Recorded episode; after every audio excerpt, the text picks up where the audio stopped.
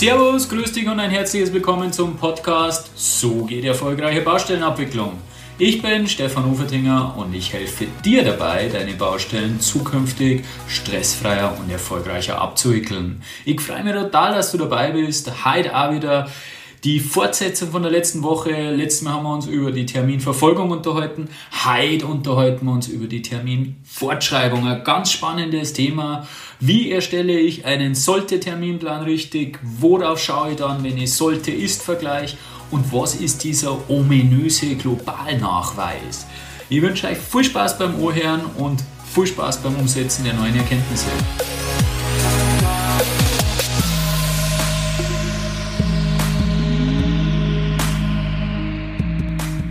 Wer kennt es in der heutigen Projektabwicklung nicht? Wir haben komplexe Projekte, gerade Infrastrukturprojekte oder große Hochbauprojekte, haben oft das Problem, den gestörten Bauablauf. Das heißt, es gibt Verzögerungen, es gibt Behinderungen, es gibt zusätzliche Leistungen, die sich bauzeitlich auswirken. Und dann besteht die Notwendigkeit, den ursprünglichen Bauzeitplan fortzuschreiben. Diese Themen sind vielfach heiß diskutiert, weil es eben in weiterer Folge um viel Geld geht. Zum einen droht der, die, äh, das Penale, dass das Penale fällig wird. Zum anderen geht es natürlich um die Bauzeitfortschreibung und dadurch auch um Kosten, zeitgebundene Kosten, die dann anfallen. Grundsätzlich ist da immer das Ursache-Wirkungsprinzip zu beachten. Wo liegt die Ursache Sache und welche Auswirkungen hat irgendetwas gehabt? Und das ist eben nur möglich, wenn man eine gute Basis hat, eben einen guten Bauzeitplan, den wir ja letztes Mal schon behandelt haben.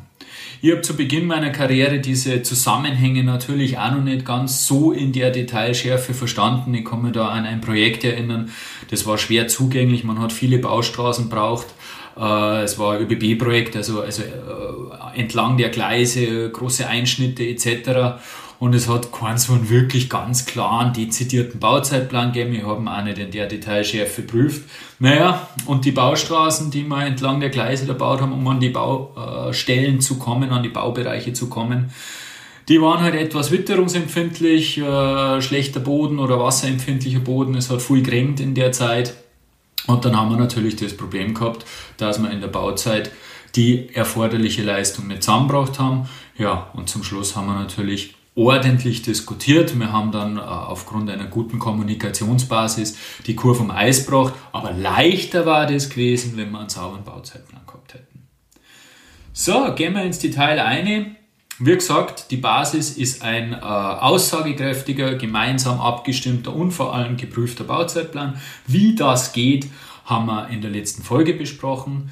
Gehen wir gleich ein in die Terminfortschreibung. Ich möchte mir jetzt nicht mit Grundlagen aufhalten, wann denn eine Terminfortschreibung berechtigt ist, sprich äh, Anspruchsgrundlage dem Grunde nach. Das ist Claim-Management, da geht es wenigstens weniger um die technische Terminfortschreibung als wie mehr um rechtliche Themen. Deswegen gehen wir in den Terminplan ein, in den Terminplan fortschreiben und wenn man eben diesen ursprünglichen Terminplan hat, den nennt man Soll-Terminplan, Soll-Bauzeitplan, weil er auf Basis des Bausoll abgebildet wurde. Wenn man eben diesen Terminplan hat, und es kämen dann Änderungen dazu, die eben in der Sphäre des AG liegen, wie gesagt, das ist das Thema Leistungsstörung, Kleinmanagement, dann muss dieser Soll-Terminplan fortgeschrieben werden. Grundsätzlich ist es so, wenn es keine Änderungen gibt, dann bleibt dieser Soll-Terminplan unverändert. Dann läuft er von Anfang bis zum Bauende genauso durch, wie die Firma das geplant hat. Wir haben letztes Mal gehört, Soll-Ist-Vergleich bei der Terminverfolgung. Dann müsste eigentlich jeder Balken zu dem bestimmten Termin, in, in dem er äh, veranschlagt ist, vom Terminplan her auch fertig werden und auch das Ende der Baustelle dementsprechend fertig werden. Ist allerdings eine Änderung da, die wie gesagt in der Sphäre des AG liegt, dann muss man diesen Soll-Terminplan fortschreiben in den sogenannten Sollte-Terminplan. Im Sollte-Terminplan werden alle Änderungen an der richtigen Stelle, wo sie, wo sie passieren, seien das Stehzeiten, seien das äh, Verlängerungen von, von Balken oder sonst was an der richtigen Stelle eingepflegt und durch die vorhandenen Verknüpfungen ergibt sich dann die Auswirkungen auf den Gesamttermin. Und da sind verschiedene Fälle möglich. Zum einen kann es sein, dass man eine Störung hat, die es bedarf, dass die Baustelle unterbrochen wird. Man hat Stehzeiten, man kann aufgrund einer notwendigen Entscheidung vom AG einfach nicht weiterarbeiten. Dann wäre an der Stelle im Bauzeitplan, im Sollbauzeitplan einfach eine Stehzeit, eine Behinderung oder sonst irgendwas eintragen und alles, was dahinter kommt, verschiebt sie einfach genau um das Ausmaß und im Endeffekt ergibt sie dann ein neuer Terminplan. Es kann aber auch sein, dass äh, zusätzliche Leistungen notwendig wären aufgrund irgendeiner Störung oder aufgrund irgendeiner Problematik. Diese zusätzlichen Leistungen hängt man dann eben auch an dieser Stelle, wo sie einfallen, in einer plausiblen Länge ein und alles dahinter geht dann seinen gewohnten Gang weiter und auch damit ergibt sich eine geänderte Fertigstellung. Und die dritte Möglichkeit ist, durch Störungen, durch Behinderungen ergeben sie Probleme in der, in der Abwicklung oder in der Abarbeitung der Leistung selbst, irgendwelche Leistungsminderungen, das äh, gibt es verschiedenste Möglichkeiten. Äh, das heißt, es, es kann sein, dass sich eben vertragliche Leistungen, die Vorgänge von vertraglichen Leistungen verlängern, weil eben sich durch nicht optimale PT-Stärke, durch verlängerte Arbeitszeit oder viele Dinge, die da möglich sind, äh, sich eben die, die, die Produktivität verringert. Und dann geht man einfach her und sagt, okay, dieser Balken ist davon betroffen und diesen Balken verlängere ich um dieses Ausmaß. Wie man dieses Ausmaß bestimmt, da sind wir wieder in einem bauwirtschaftlichen Thema im Claim Management. Das ist, soll heute nicht Gegenstand sein. Wir gehen davon aus, dass man das Ausmaß der Verlängerung weiß. Das heißt, wir verlängern diesen Balken um dieses Ausmaß. Durch die Verknüpfungen hinten ergibt sich wieder ein neuer Gesamtfertigstellungstermin.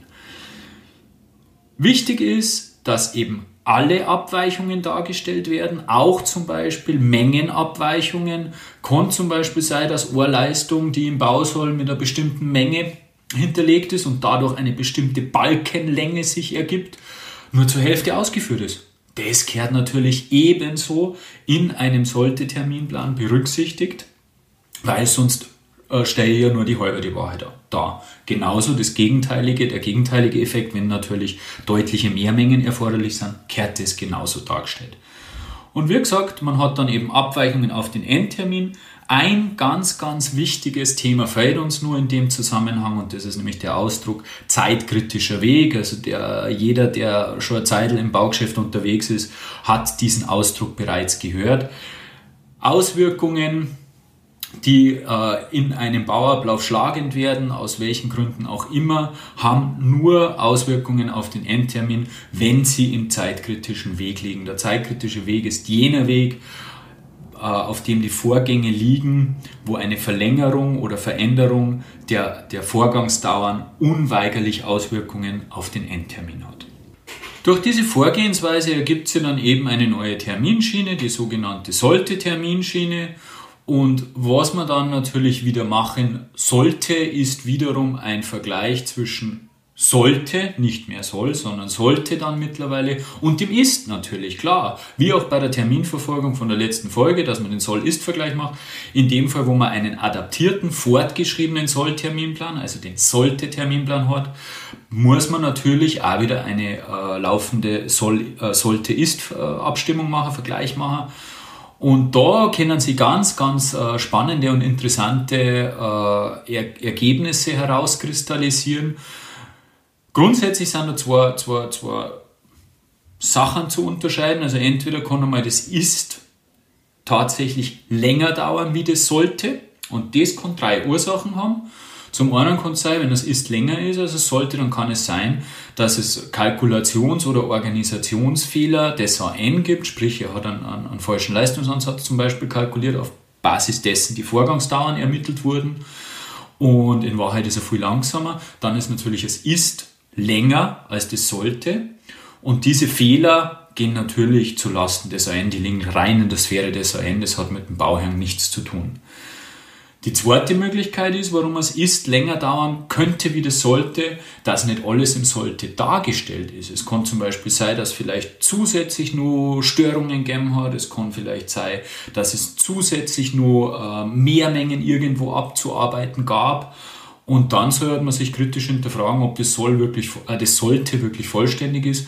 Und wenn man feststellt, hey, da ist noch was zum Ergänzen, dann kehrt das sollte überarbeitet. Natürlich nur, wenn dieses äh, diese Notwendigkeit der Überarbeitung oder dieser, dieser Grund für die längere Dauer in der Sphäre des AG liegt. Und dann kann es natürlich auch sein, dass es sich nur zusätzliche Produktivitätsverluste ergeben haben, die wir nicht erkannt haben beim ersten Überarbeiten. Und diese sollten natürlich auch in Abhängigkeit zur Sphäre im Sollte dargestellt werden. Die andere Möglichkeit ist, dass das Sollte in der Realität tatsächlich länger dauert, wie das ist. Da gibt es auch wieder ein paar Möglichkeiten, warum das so sein kann. Zum einen kann es sein, dass zum Beispiel irgendwelche Pufferzeiten aus, äh, im, im, ursprünglichen Sollterminplan drinnen waren, die aber nicht ausgewiesen wurden und die auch bis zu dem Zeitpunkt nicht erkannt wurden und die dann schlagend werden und dadurch natürlich ähm, mir insgesamt schneller sind. Also das sollte länger dauern, als das ist oder das ist schneller ist.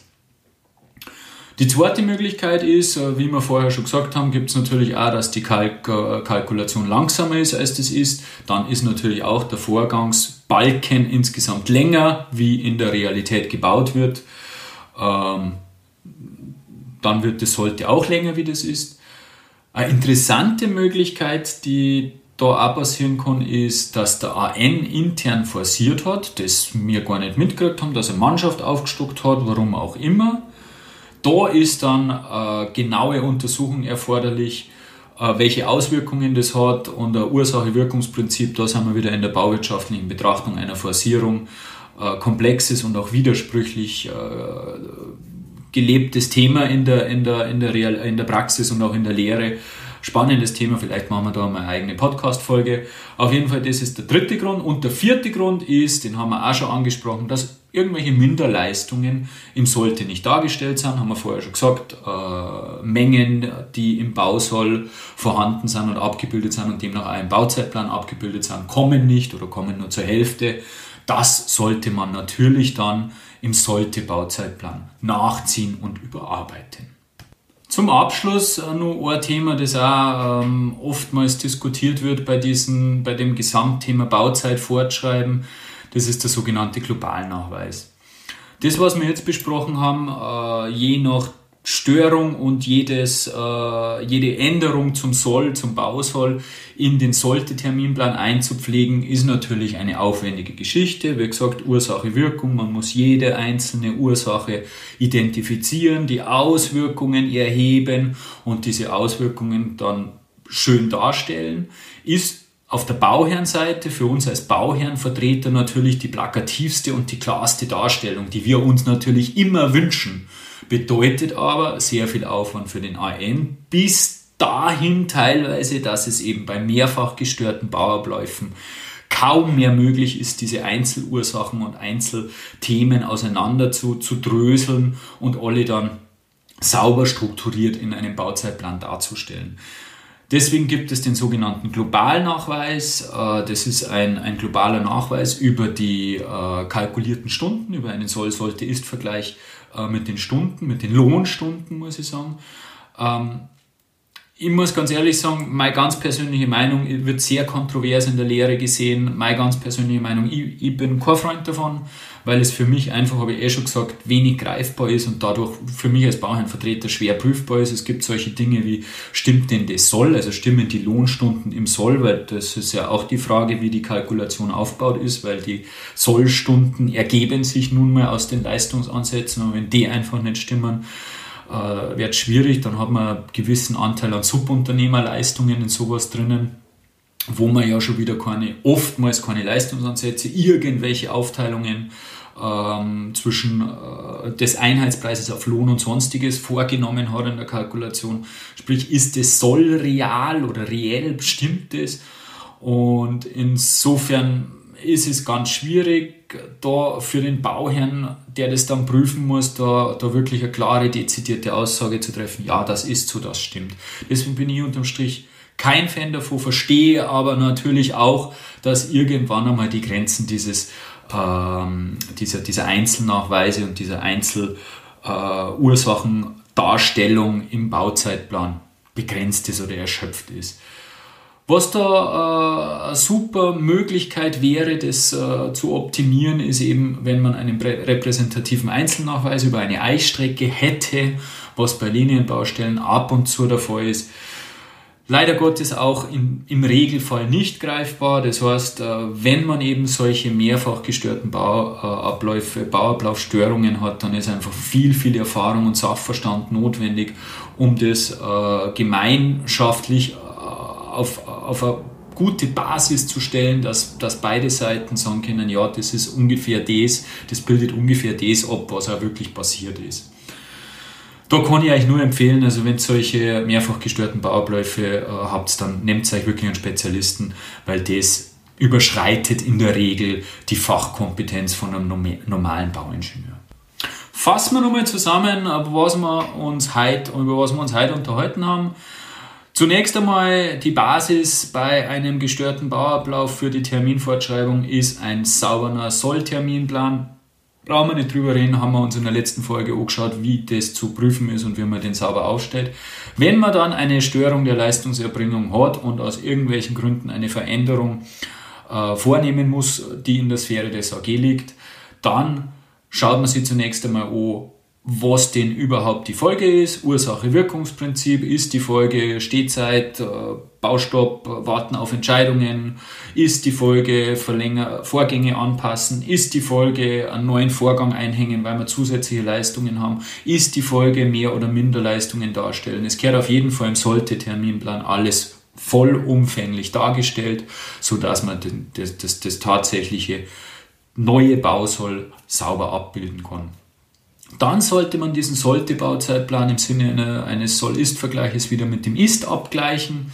Und da gibt es grundsätzlich zwei Möglichkeiten. Das ist das länger wie das sollte oder das ist das kürzer wie das sollte. Die Gründe, die äh, dazu führen können, haben wir behandelt.